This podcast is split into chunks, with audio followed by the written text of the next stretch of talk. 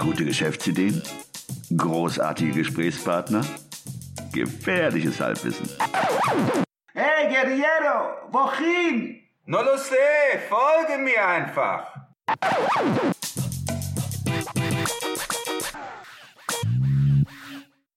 Hallo und willkommen zu einer neuen Episode des 9 to 5 Podcasts. Hier am Mikrofon, wie immer, Ruin. Der Esel stellt sich mal als erster vor, ne? Ist das richtig? Und, auf der anderen Seite sitzt der Christian. Hallo zusammen. genau. Ähm, das heutige Thema dreht sich um, ja, lass uns mal hier den, so einen Helikopterblick. Wir reden über, über Marketing. Wir hatten, wir hatten ja in einer der letzten Episoden über Videomarketing gesprochen. Jetzt gehen wir wieder zurück zu der älteren Schwester. Bilder, Images, Fotos, ja. Fotos.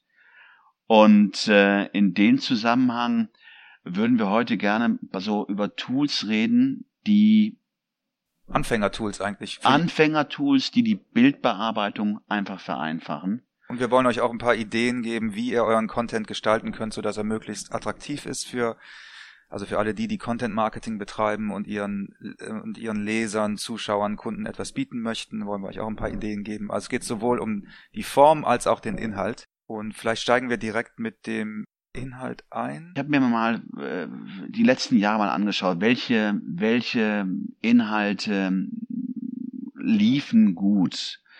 Wir reden jetzt von alten ähm, Formaten, wenn man es so nennen kann, oder alten Ideen, die für mich aber so einen Evergreen-Charakter haben. Bei einem Punkt bin ich mir nicht ganz so sicher, weil ich persönlich meine oder glaube, dass, äh, ähm, wie soll ich sagen, der Drops gelutscht ist oder dass es da zu einer Art Übersättigung gekommen ist. Aber gut, das könnt ihr entscheiden, aber trotzdem werden wir sie mal hier in ähm, der Episode nennen. Also was ich für mich festgestellt habe, was sehr gut läuft über Bilder, sind Tipps. Tipps, die du über Ja, machen wir es konkret. Nehmen wir mal an, du bist Fotograf und du möchtest gerne Content Marketing betreiben. Tipps, die du bieten könntest deinen, deinen Zuschauern, zu, Zuschauern.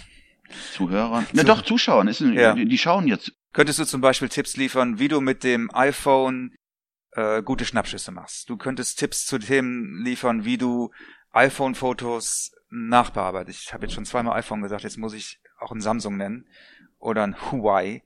Also wie du Handyfotos Ja. nachbearbeitest. Du könntest rein theoretisch ein Bild nehmen und Tipps in einer Abfolge von Bildern, so eine Art Collage Mhm. bringen, indem du nummerierst, eins, iPhone, zwei, nächster Schritt.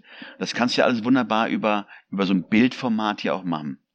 Äh, wo du nicht beschreibst, sondern einfach nur die Bilder zeigst in einer Abfolge, Ja. die du in einem Bild dann zusammenführst. Das sind zum Beispiel Tipps, die heute nach wie vor noch gut laufen. Wir wissen ja, die Aufmerksamkeitsspanne von Menschen ist ja äh, weit unter der Aufmerksamkeitsspanne eines Goldfisches. Ja. Ähm, und das heißt, nicht jeder bringt die Zeit mit, sich dann über Content ähm, durchzulesen, um dann eine Antwort auf seine Frage zu finden. Das wäre das, also das erste Tipps. Das zweite sind die How-Tos. So wird etwas gemacht. Auch sehr beliebt. Da könnte jetzt, ne- nehmen wir das Beispiel, was nehmen wir als Beispiel? Nehmen wir an, eine Kneipe. Eine Kneipe möchte gerne mehr Content-Marketing machen über Bilder. Da könnte man zum Beispiel eine Bildfolge machen zum Thema, wie zapfe ich das perfekte Kölsch? Das können wir ja auch zum Beispiel für Rezepte oder für Kuchenbacken. Äh, naja, so, so, gibt es ja auch sehr oft. Man sieht ja, Ja. dann eine Abfolge von wiederum ne, Tipps. Das ist das eine. How-tos, wo die Schrittfolge auf einem Bild aufgezeigt wird und Leute auch gerne diese Inhalte teilen, um der Freundin zu sagen, hier, so wird ein Mojito gemacht und nicht anders. Das dritte, was wir aufgelistet haben hier bei uns, sind Sprichwörter, wobei mir gehen die ehrlich gesagt ziemlich auf den Zeiger Ja, das ist halt, wo ich eingangs sagte, das ist so eine Geschichte. Für mich jetzt persönlich, und vielleicht liege ich auch mit falsch, man kann ein totes Pferd nicht mehr reiten. Also es ist eine Übersättigung, findet dort statt, was Sprichwörter angeht. Es sei denn, es sind originelle Sprüche oder Sprüche von, von, die, die man nicht irgendwo in so einer Aphorismenseite Ja, ja. Äh, aufgelesen hat, sondern Sprüche, die man selber erfunden hat. Ja, es muss wirklich originell sein. Also Originell. Diese, diese austauschbaren Sachen Genau. sind einfach Dann macht es ja auch. Sinn. Sehr oft sind es auch diese, diese Witz-Slogans, die ja auch noch viralen Charakter haben. Ja. Aber Zitate, Motivationssprüche, ich glaube, wir haben einen Punkt erreicht. Ich glaube, wir sind alle motiviert. Das denke ich auch. Das denke ich auch. Das vierte sind Checklisten. Checklisten ähnlich wie die Tipps und die How-Tos, wenn man auf einen Blick eine Schrittfolge, eine Checkliste. Wie kaufe ich eine Eigentumswohnung? Genau. Die fünf Schritte, die fünf Dinge, auf die du auf jeden Fall achten. Sechs Dinge, die du auf deiner Reise mitnehmen sollst in den Amazonas. Irgendwie Checklisten auf einen Blick zu sehen, mit Text natürlich, Text, und dann siehst du, aha, das muss ich also beherzigen. Das sind Sachen, die ich auch dann interessiert lese und dann gegebenenfalls auch weiterleite. Fünfte Infografiken. Nach wie vor, für mich in meinen Augen nach wie vor ein gutes Mittel, um äh, Leute dazu zu bewegen, a, sich den Inhalt anzuschauen, b, weil es interessant ist, äh, weiterzuleiten. Warum sind, in, sind Infografiken gut? Weil die Erstellung von Infografiken äh, an gewissen Inputs bedarf und sie in der Stellung nicht so einfach sind. Weil letzten Endes ist es ja nur eine Zusammenfassung von Informationen, die du visuell darstellst. Man muss dann schon ein bisschen Gehirnschmalz reinstecken. Also, man muss ein bisschen recherchieren. Das ist ja im Grunde das die Quintessenz Genau. einer, einer Recherche. Einer Recherche. Also was deswegen ist sind besser- Infografiken und die werden nach wie vor gut, äh, doch gut äh, geteilt und geshared. Also mir fällt da jetzt eine ein, was ist besser? Äh, Dividendenaktien oder ETFs?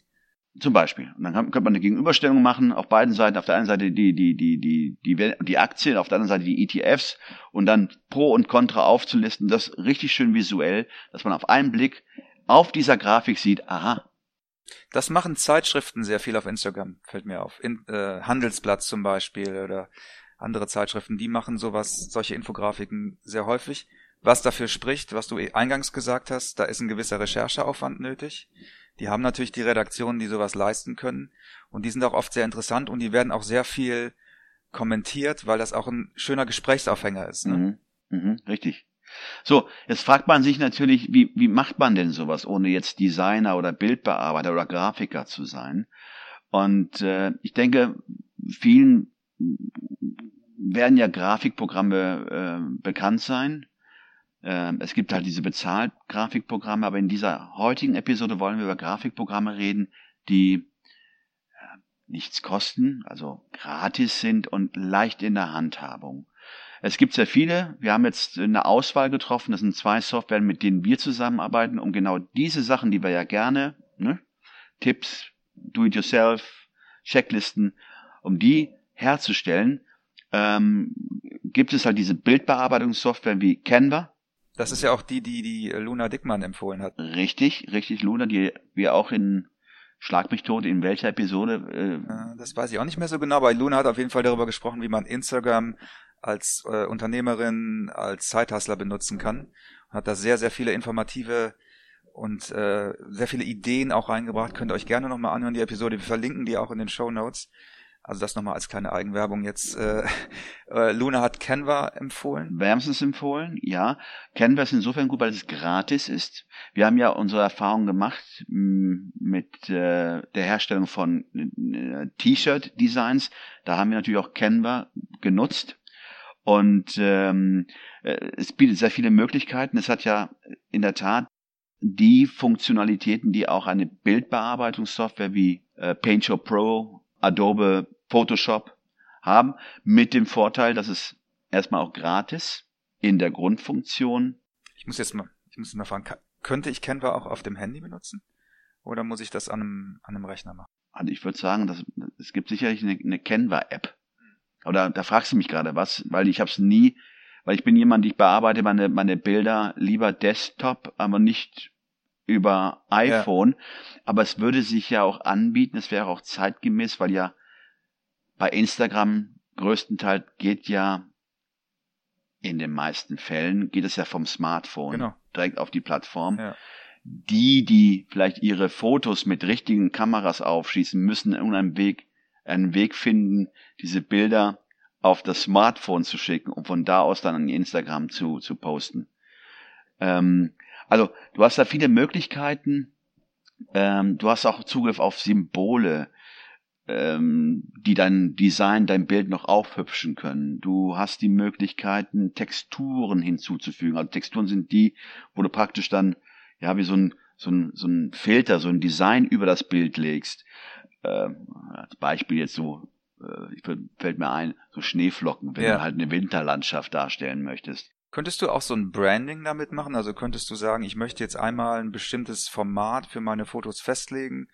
Also hatte die Luna ja auch drüber gesprochen, Ja. dass wenn du einen Instagram-Account frisch anlegst, dass du dir Gedanken darüber machen solltest, wie so der Gesamtlook sein soll, dass das was Einheitliches hat, einen Wiedererkennungswert.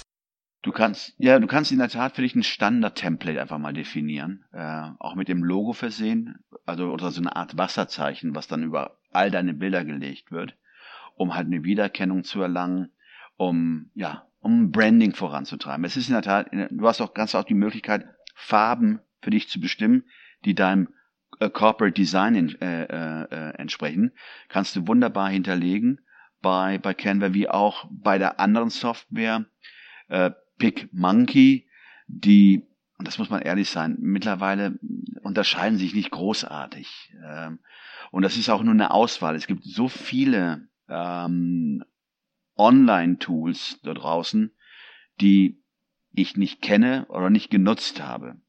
Die zwei, die wir gerade hier aufführen, PicMonkey und Canva, mit diesen beiden Softwaren haben wir Erfahrung.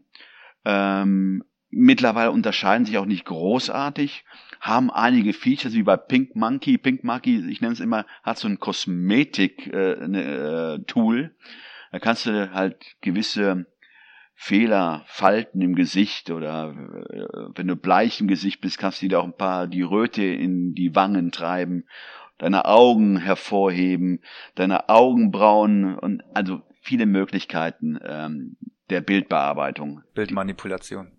Nennen was, ich wollte das Kind nicht beim Namen nennen, aber du hast recht. Du hast viele Möglichkeiten der, der Bildmanipulation. Und äh, ja, das Gute daran ist, du, man kann einsteigen gratis. Das sind Free Tools.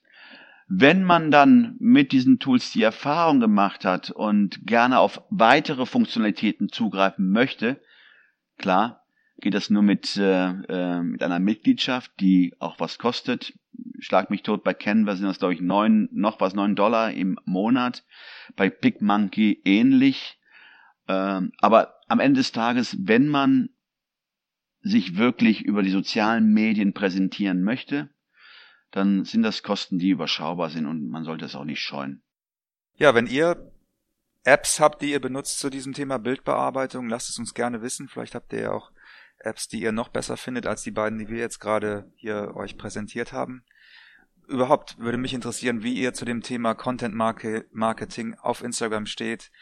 Welche Themen gehen für euch gut? Welche Techniken ähm, funktionieren gut?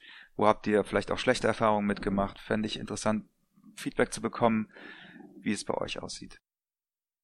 Gut, dann vielen Dank und äh, ja, bis, bis zur nächsten, nächsten Episode. Ciao, ciao. Tschüss. Alle im Podcast erwähnten Ressourcen und Links findet ihr auf unserer Webseite 925.de. Das ist 9 wie Ja, die Zahl 2 und das englische 5 wie High Five. Also, sagt Nein zum Alltag und Ja zum Abenteuer.